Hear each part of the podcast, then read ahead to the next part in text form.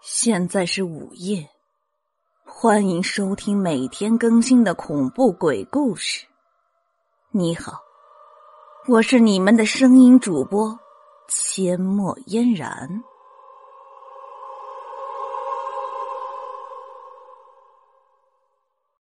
他爹，为啥我刚才一直看不到你呀？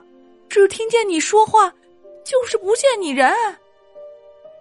不会吧？我明明一直在这里干活，我也看见你了，你咋就看不见我呢？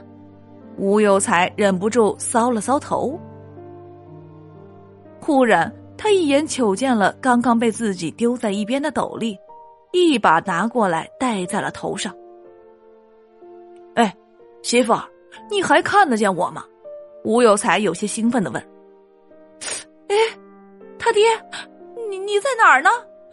我只听见你的声音，看不到你的人了。看着吴嫂匪夷所思的样子，吴有才得意的摘下了斗笠，反复摘了戴，戴了摘，如此几次后，吴有才终于确认自己这是走了狗屎运，捡了个能隐身的宝贝呀。现在地也不除了，拉着一脸懵逼的吴嫂就往家里急走。嘿嘿嘿，媳妇儿，媳妇儿，发财了！我们捡到宝贝了！回家，回家，赶紧回家！看着那貌似普通的斗笠，吴有才的心里的兴奋劲那就甭提了，小心思一下子就活泛了起来。有了这个能隐身的宝贝，那还需要种什么地呀？那不就是想要什么就来什么了？一想到自己马上就可以过上比财主还富足的生活。他的脸上都笑出了花来。他爹，你都瞅着这斗笠傻笑了一下午了，是不是魔怔了？吴嫂看他一副傻笑的模样，忍不住有些担心。哼，你这个傻婆娘，刚刚我戴上斗笠，你就看不到我了，你就没想到啥？啥？只听见你说话，看不到人，就觉得瘆得慌。真是头发长见识短的。算了，不和你说。等我明天去镇上一趟，回来你就知道这宝贝的神奇了。不过，咱家有这个斗笠的事儿，不许说出去，就连你娘家人也不能说，听到没？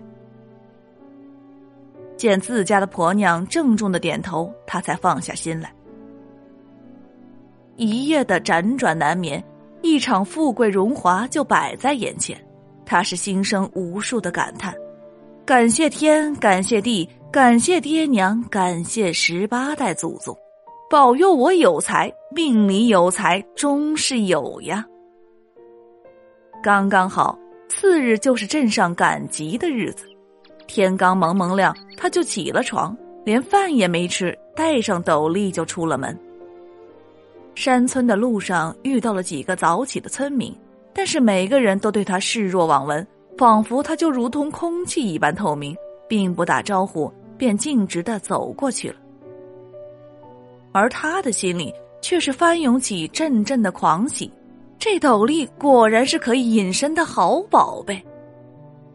赶了几里路，等他到镇子上的时候，天光已经大亮了，此时他也有些饥渴疲惫了。